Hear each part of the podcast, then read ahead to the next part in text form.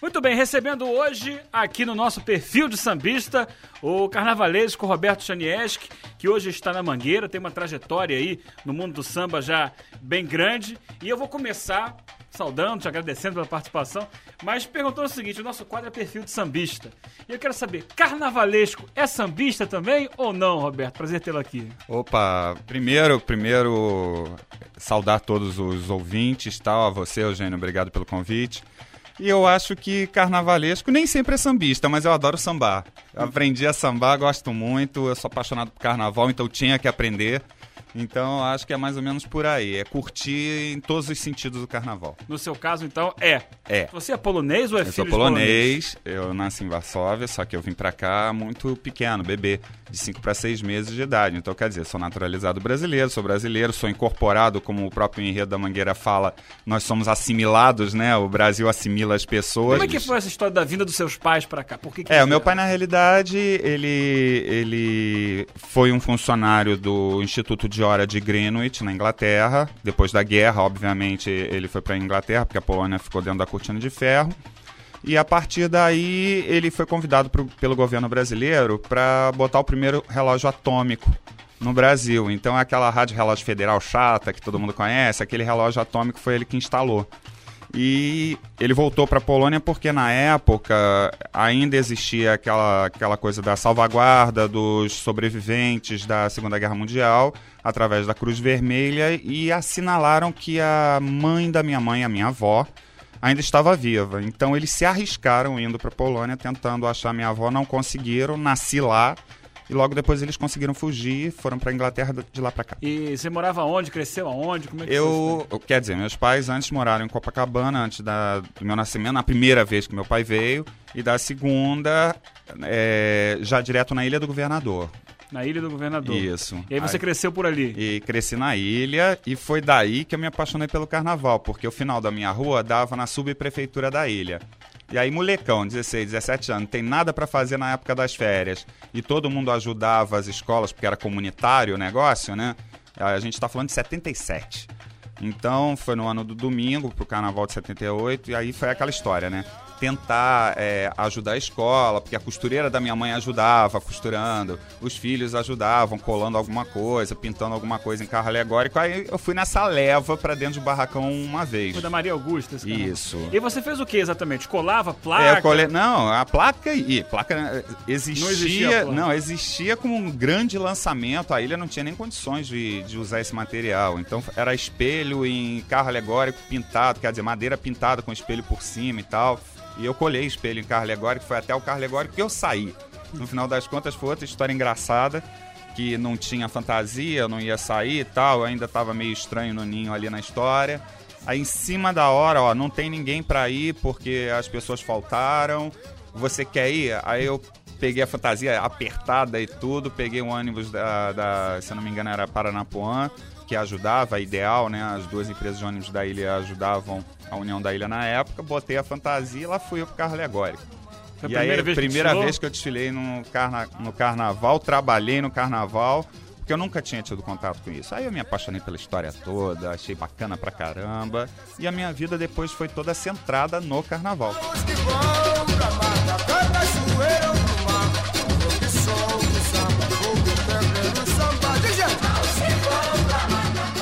A coisa que eu mais lembro, eu acho que a ilha inteira lembra disso, é que o início do samba é vem amor, é vem amor, vem a janela, A janela vê o vem sol a- nascer. sol nascer, na sutileza do amanhecer, e aí entra o sol nascendo na hora que a ilha estava entrando. Ó, me arrepia até hoje essa história, e foi uma coisa sensacional.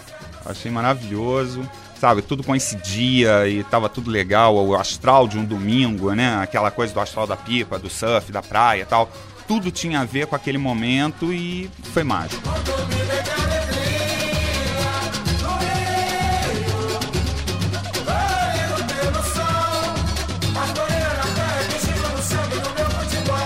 Aí no ano seguinte eu entrei dentro do barracão de novo, já comecei a encher o saco da Maria Augusta mais cedo. Ah, eu posso ajudar e tal. Aí a Maria Augusta me deu maior, uma maior força, ela é minha grande madrinha de carnaval. E aí ela começou a me incentivar muito em relação a desenhar, quer dizer, eu sempre desenhei bem, então ela Você já começou... gostava de desenhar? ou Gostava passou de a- desenhar. Gostava Mas muito não- de não desenhar. carnaval, Não. né? Outras Mas coisas. ela começou a me incentivar a desenhar carnaval, carro alegórico, e no ano seguinte, o ano do amanhã,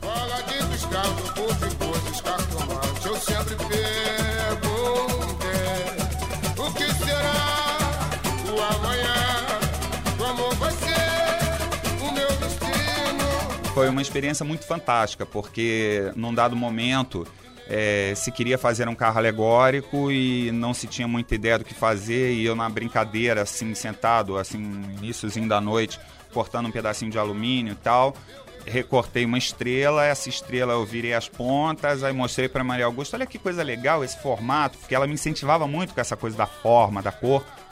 E aí ela gostou do formato, poxa, isso pode virar um carro alegórico. E aí me botou junto com o pessoal da ferragem, com o pessoal da madeira e tal. Vamos fazer esse carro a partir de uma estrela. É, e virou o carro das galáxias. maquete. É, eu fiz uma. Não, era uma brincadeira de uma estrelinha de alumínio que virou um carro alegórico. Aí eu fiquei muito orgulhoso, né? Puxa vida, é, eu ajudei a fazer um carro alegórico, né? E ela sempre em cima, não, vai e tenta e vamos riscar e tal. E aí começou essa sequência de, de aprendizado que eu tô até hoje, né? Eu acho que a gente aprende todo dia.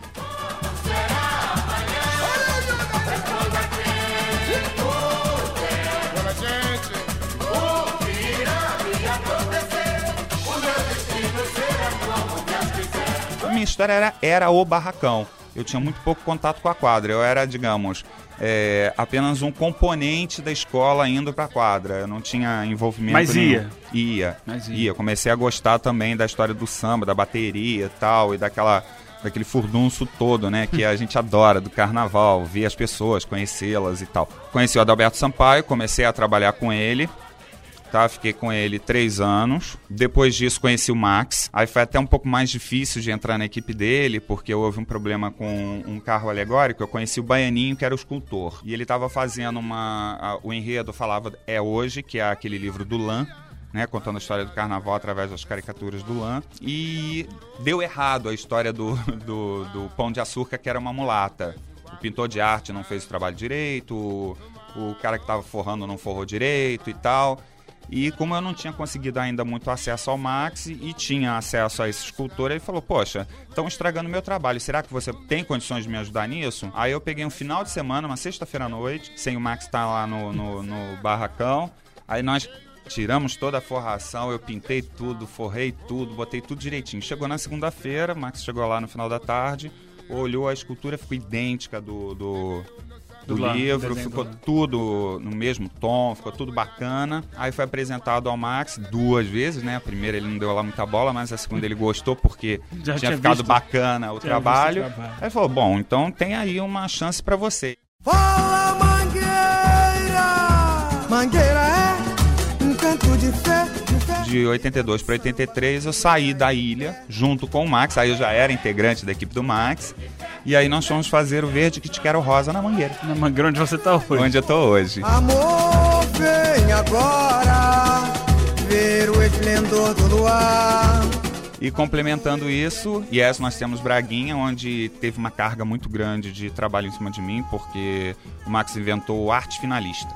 O arte finalista era o cara que desenvolvia todos os adereços. É mais ou menos o que hoje o Sérgio Farias faz com a Rosa Magalhães na Imperatriz. né? É, o chefe do adereço, só que eu fazia um pouco mais, porque eu recortava madeira, desenhava madeira, desenhava materiais diferentes. Quer dizer, a gente tinha todo aquele processo de criação também conjuntamente com o carnavalesco. E aí o Max foi sensacional comigo e ele é o meu padrinho. Então eu tenho Maria Augusta como minha madrinha, o Max eternamente meu padrinho também. Tá e aí, bem apadrinhado. bem, bem apadrinhado. É no balance, balance, eu quero ver balançar. É no balanço que a mangueira vai passar. Diz.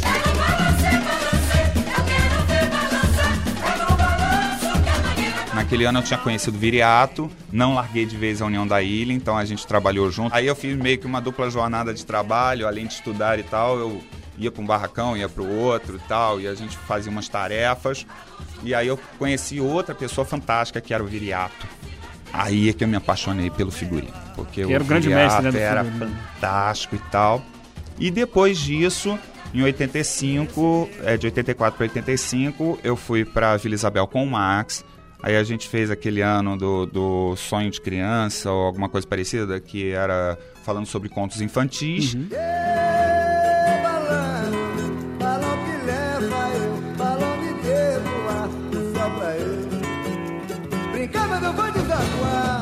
E voltei para a União da Ilha, quer dizer, fiz essa dupla jornada de trabalho de novo, trabalhando com outro grande mestre chamado Arlino Rodrigues, que era o ano do Assombrações. Que amor, vai com Deus.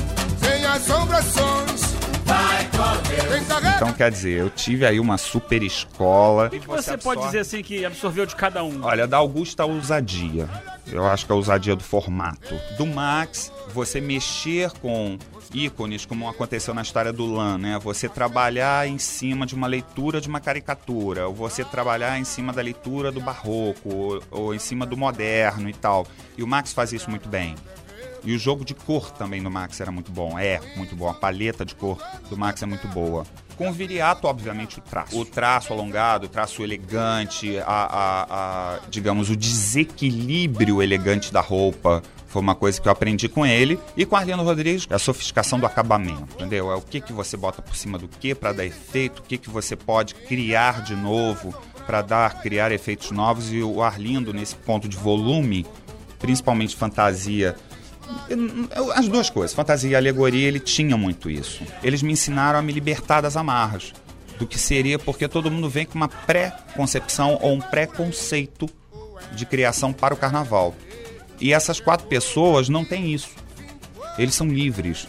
E hoje eu aprendi a ser livre. Aí em 86 eu tive uma proposta de estudar fora do Rio, em Belo Horizonte, e também fazer carnaval lá. Foi a minha oportunidade de criar o meu laboratório. Belo Horizonte, para mim, tinha um carnaval, claro que bem menor do que o Rio de Janeiro, mas era um carnaval no mesmo formato. E aí, uma coisa legal, apesar da falta de dinheiro que tinha lá, você tinha aquela coisa da criatividade. Pe- Peraí, como é que eu mexo nisso? Como é que eu mexo naquilo? Então, isso foi um laboratório muito forte para mim durante muitos anos. Então, esses seis anos que eu fiquei em Belo Horizonte, que aí foi de 86 a, a, a 92, onde eu me formei também na, na antiga SOBA, em Belas Artes, cadeira de cenografia e indumentária. Eu direcionei a minha vida para o carnaval. Então eu não podia fazer outra coisa que não fosse indumentária e cenografia. Quer dizer, eu não fiz engenharia, não fiz é, é, arquitetura, não fiz é, é, qualquer outra coisa que não fosse algo ligado diretamente àquilo que eu gostava muito e que gosto muito, que eu sou apaixonado, que é o raio do carnaval.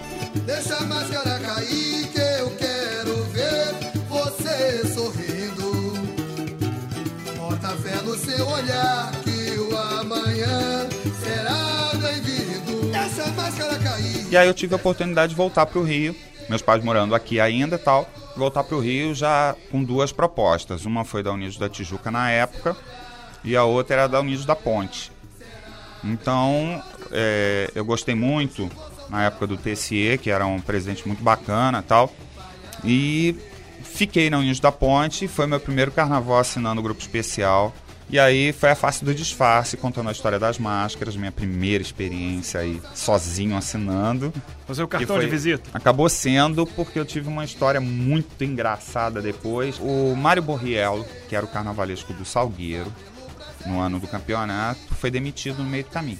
E não tinha ninguém para botar e eu estava solto também. Eu tinha uma confecção junto com meu compadre e precisava de um determinado tecido. E eu conheci a Estupim, que era a, confecção do Paulo César Mangano, que era o presidente do Salgueiro, mas eu não sabia quem era. Ele me reconheceu, perguntou se podia desenhar alguma coisa, para ver se eu trabalhava no barracão. Ele me convidou para trabalhar no barracão. Aí eu risquei, eh, ele me pediu a comissão de frente, um abre-alas, as composições, uma baiana, se eu não me engano, a bateria. Aí eu risquei, assim, sem o mínimo compromisso, não tinha me ligado quem era quem. Porque eu conheci o Paulo César. Até ouvia falar de Mangano, que era o presidente do Salgueiro, e não Paulo César, que era o dono lá da tal da confecção. Deu uns quatro dias, ele me chamou, quando ele abriu a porta, parabéns, você é o novo carnavalesco Salgueiro. Campeão do carnaval, meu amigo, eu tremi, eu perdi os joelhos na hora. Eu falei, não acredito que eu tô pegando Salgueiro campeão. Balança,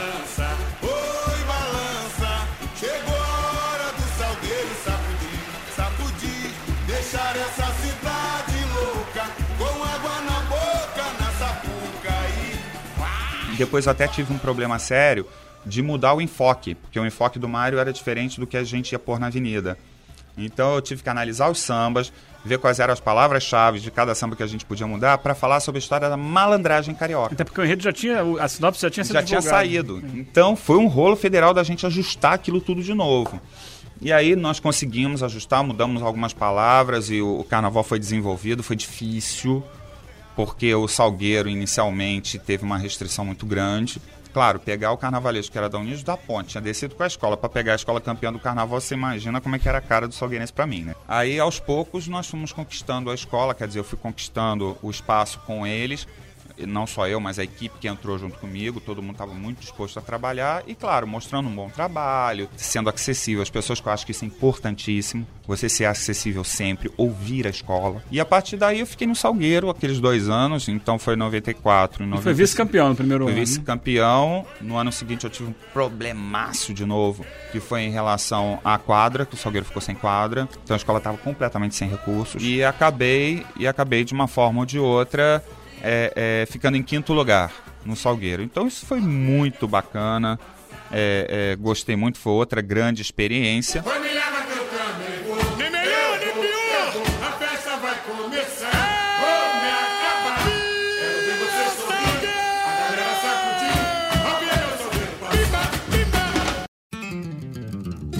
No ano seguinte, eu pego a Grande Rio e aí foi um sufocão também, porque o início da Grande Rio foi muito legal, que a escola tinha um barcão, tava tudo legal, a escola tinha uma estrutura bacana.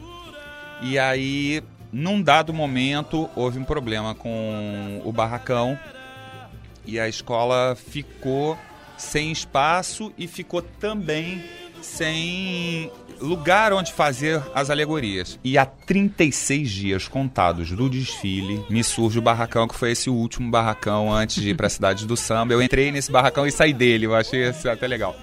É, é, entrei nesse barracão com nenhuma infraestrutura, então foram 15 dias cortando carro alegórico, porque estava tudo no tempo, ficou tudo a zero limpando o barracão, tentando dar um mínimo de infraestrutura. Foram quase 36 dias dormindo dentro do barracão.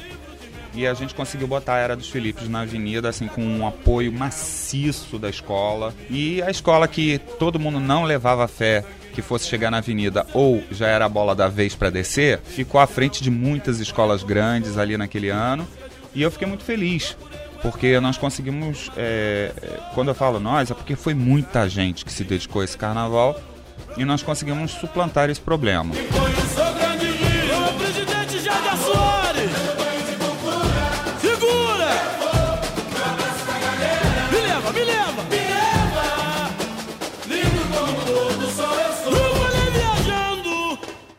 E no ano seguinte, é, voltei para a União da Ilha. Minha ilha, minha ilha. Que era talvez meu grande sonho dourado, já que eu comecei na ilha, eu queria fazer um carnaval da União da Ilha, onde eu ia falar o Rio de Janeiro, cidade maravilhosa, o Pereira sonho de Pereira Passos. Passos. E aí foi outro carnaval conturbado, porque foi um ano de eleição, onde o ex-presidente da.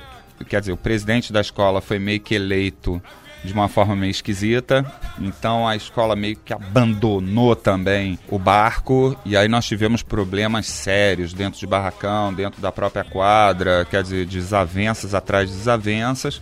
E claro que acabou afetando o carnaval de alguma forma e muita coisa chegou na avenida assim, detonada.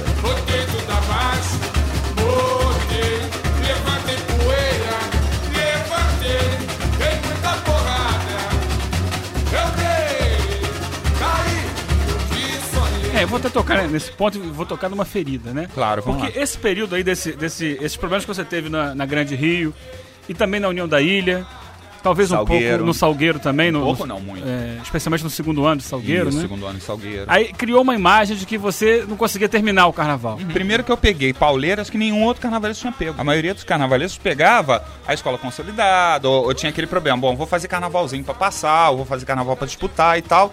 As escolas que eu pegava, elas não tinham mais esse, esse tipo de raciocínio.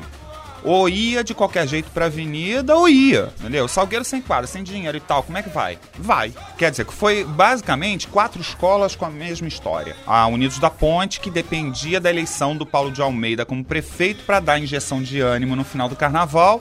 Então eu tinha vindo por um determinado tipo de projeto Que aí acabou a eleição, não tinha mais o que fazer.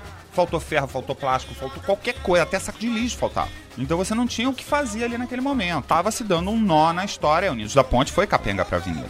Aí no Salgueiro, no segundo ano, foi uma história muito próxima. Tanto que tem, tem uma situação do Salgueiro que eu acho assim absurda, mas foi verdade. É, o Mangano conseguiu o, o espelho, e até um espelho de altíssima qualidade, para botar no pé de passagem, porque era um pé de passagem eu abre alas, e não tinha quem cortasse. Não tinha mais dinheiro para pagar o cortador de vidro, e o carro era todo feito em lascas de vidro, quase que piramidais tal, e o carro foi de lamê na avenida, que eu saí grampeando na hora e vai de qualquer jeito, entendeu? Daí outros problemas e outros carros também. E Aconteceu com a União da Ilha, aconteceu com a Grande Rio. Agora, eu tenho duas opções em cima disso. O carnavalesco tampa tudo, desaparece com a madeira e vai. Aí tá mal acabar. E aí eu penso da seguinte forma: qual é a condição menos prejudicial para a escola? Terminar muito bem o que já está quase pronto e deixar alguma coisa capenga ou terminar no supapo tudo. Se terminar no supapo, meu amigo, tudo vai ficar ruim. Se terminar alguma coisa extremamente bem e alguma coisa ficar capenga, a minha possibilidade de perda de ponto é menor. Porque até por questões de pena que o jurado tem na hora, Pô, ele ali olha, tão porra, bom." aquilo tá tão bom e aquele dali tá capenga, não, eu vou tirar menos ponto. E já aconteceu, e eu provo pelos jurados que aconteceu. Porque teve jurado do Salgueiro, teve jurado Na justificativa, na né? justificativa que fala: olha, o carro tava tão, o carro tal, tal, tal, tal, tal, estavam tão fantásticos, tão maravilhosos, que eu, por pena, tô tirando porque aqui o acabamento não ficou bom, porque aqui faltou alguma coisa. Entendeu? É uma questão de estratégia, não é apenas isso. A cobrança em cima do carnavalesco também é grande. Ah, o carnavalesco tem que terminar o carnaval. Nem sempre. O carnavalesco tem que terminar o projeto e acompanhar ali do lado a confecção de tudo. Agora, e se a escola tem milhões de problemas, o que o carnavalesco faz? Acontece com todo mundo. Com todos os carnavalescos acontece a mesma coisa. Se eu boto um monte de feijão com arroz na avenida, eu sou porrado. Eu vou dar um exemplo disso. Um exemplo não é uma crítica, desculpa, mas é um exemplo, assim, marcante da história. Em 95, no Salgueiro, no caso por acaso, nós ficamos em quinto lugar, mesmo com carro inacabado. No ano seguinte, o Salgueiro fez um, um enredo falando sobre Itália. o- a Itália, que era o ano dos anarquistas. Ele fez um feijão com arroz. O carnavalesco foi execrado do Rio de Janeiro. Um carnavalzinho arrumadinho. O que, que era carnavalzinho arrumadinho? Um monte de lamê forrando o carro alegórico, com um galãozinho outro, outro. O que pra mim no ano anterior foi um sufoco de avenida num carro só, ele fez em todos Mas foi o que dava pra fazer, né? foi o que dava pra fazer. E aí o que, que aconteceu? Foi execrado. Então por que, que ele não usou a mesma estratégia? Bom, eu vou investir muito, ou no abre alas, ou no terceiro, no quinto carro, ou sei lá, em quantos derem, e eu vou capenga em algum. Pelo menos mostra alguma qualidade de profissional e alguma qualidade da própria escola. Eu trepo em cima de carro alegórico. Eu vou grampear, eu vou colar, eu vou pintar. eu- como eu tenho essa trajetória toda De de começar em barracão colando espelhinho, eu sei esculpir, sei cortar madeira, sei até soldar eu sei. Quer dizer, montar. Eu sou montador, eu não sou soldador. Então eu sei pontear montando um carro alegórico. Quer dizer, no final das contas, eu posso ajudar. Eu sou mais dois braços ali ajudando na hora do sufoco. Agora, nós não podemos fazer tudo. Entendeu? E a cobrança em cima da gente é sempre da super qualidade que eu acho que tem que ter. E eu acho que com o maior espetáculo da Terra hoje, o carnaval tem que ser mais cobrado ainda. Entendeu? Você não pode passar mais sufocos como as escolas passam normalmente. Bem, aí você deu um tempo de Rio de Janeiro, foi pra Isso, São fui Paulo. pra São Paulo. Fiz Gaviões da Fiel, aí já foi no carnaval de 98. E foi muito proveitoso pra mim e pra escola. Aí ela tinha tirado quinto lugar por causa de problemas de regulamento. Depois ela acabou não sendo penalizada e ficou como vice-campeã. No ano seguinte, continuei na escola e aí teve sufoco também lá. Mas a gente conseguiu superar esses sufocos da melhor forma possível e a escola ganhou o carnaval. Alô,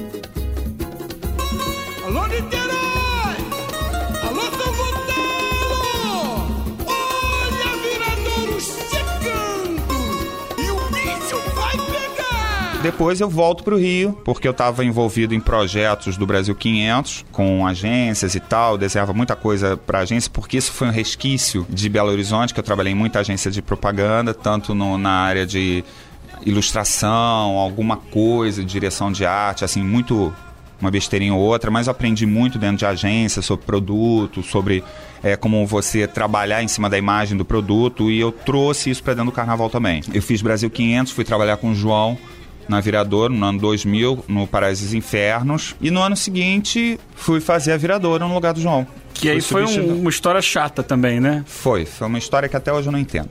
Eu me lembro até que eu te entrevistei aqui na Rádio Tupi na época, você disse: no dia que eu dei o último traço, que eu fiz o último Exatamente. desenho, eu fui demitido. Isso. Mas eu, sei, eu tenho uma suspeita porque a, a desculpa da escola na época era porque eu não chegava cedo em barracão. Só que na realidade, se vocês querem bem saber, foi um complô dentro do barracão de gente que ganhava muito dinheiro, gente que estava roubando e eu descobri.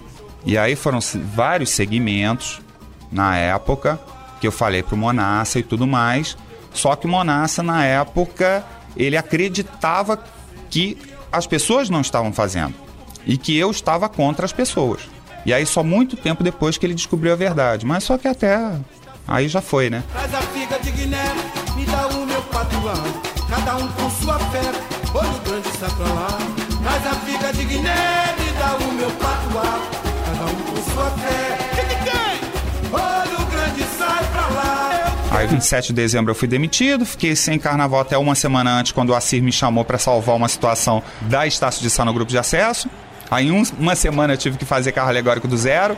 Do zero. Do zero! Coisas do De, Assis. ci- de cinco carros alegóricos, tinha um carro madeirado com um balão decorado. E acabou, nem o lado do carro existia. E os outros carros estavam no ferro puro. Nesse caso da Estácio, que foi muito peculiar, aconteceu uma situação engraçadíssima. Eu tenho mania de reciclar barracão. Então, no ano do que eu peguei a Viradouro, nós desmontamos o carnaval inteiro para reciclagem. E o Monassa não queria reciclagem. Então ficou tudo lá, tudo embalado. Aí me entra o Cissa. Eu olhei pra cara do Cissa e lembrei da história da reciclagem. Eu cheguei, Cissa, qual é a possibilidade que a gente tem de conseguir aquele material da reciclagem que eu fiz? Porque tá tudo lá. Aí o, o Cissa, poxa, eu acho que a gente tem condições sim, porque o, o Monassa tá pé da vida, tá doido pra pegar uns caminhões de lixo e jogar tudo aquilo fora. Falei, então vamos fazer diferente? Não diga que eu estou aqui. Vai o Assir e você lá no Monassa e chorem todas as misérias do mundo e vê se consegue esse material reciclado. Que aí eu acho que a gente tem condições. Pô, o material tá pronto. Então dali tem muita coisa que eu posso aproveitar assim de imediato sem perder a, a- a essência do enredo e Escola vermelho e branco também, né? Aí, o que que me acontece?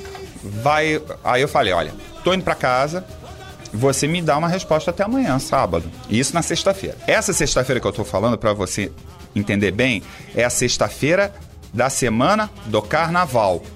Na semana seguinte eu teria segunda, terça, quarta, quinta, sexta pra sábado a escola entrar na avenida. Se não der, meu amigo, eu não vou pegar não. Eu não consigo fazer um carnaval em cinco dias. Aí, no dia seguinte, era o que? Umas nove e meia da manhã, o Assir me liga. Consegui tudo, incluindo escultura, incluindo tudo. É, Aí eu falei, bom, vou fazer o seguinte, vou lá pro barracão. Se não começar a chegar adereço, eu vou embora. Aí comece... deu umas sete horas da noite, começa a chegar caminhãozinho baú.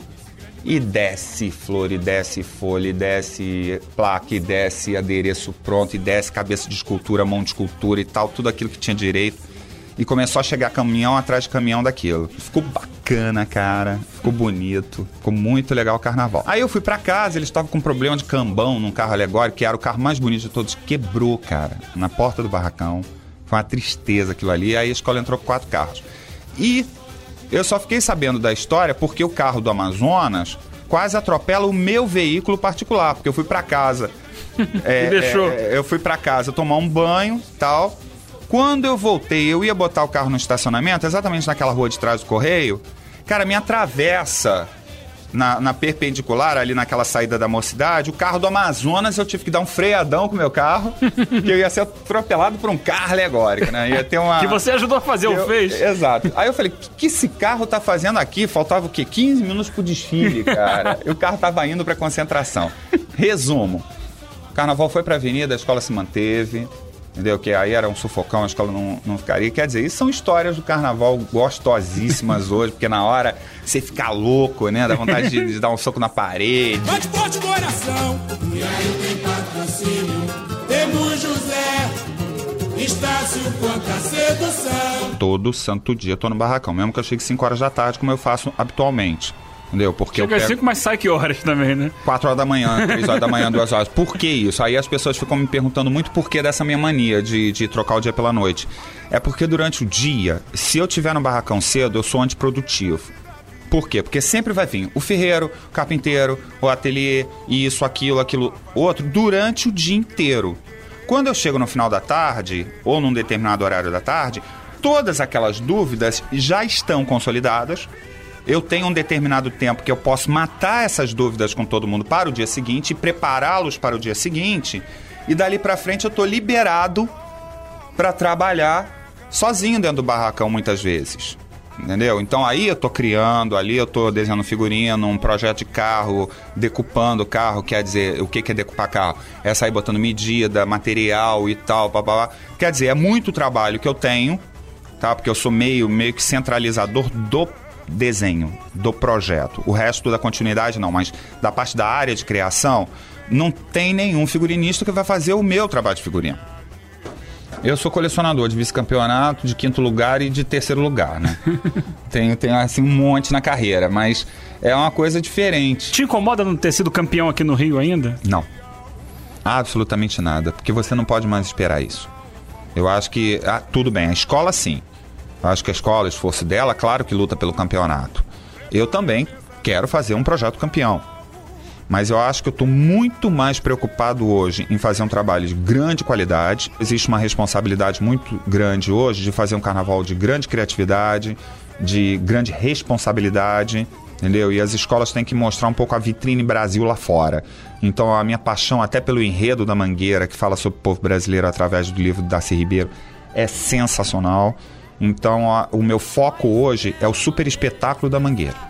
Entendeu? Se ela for merecedora do campeonato, fantástico. Se ela não for e outra ganhar, que seja merecedora. Roberto, queria agradecer a sua participação aqui no perfil de sambista e deixar as portas abertas aqui da Super Rádio Tupi, como sempre, para você. Fico muito e feliz de estar um, aqui. um enorme sucesso desse ano aí, você assumindo a Mangueira.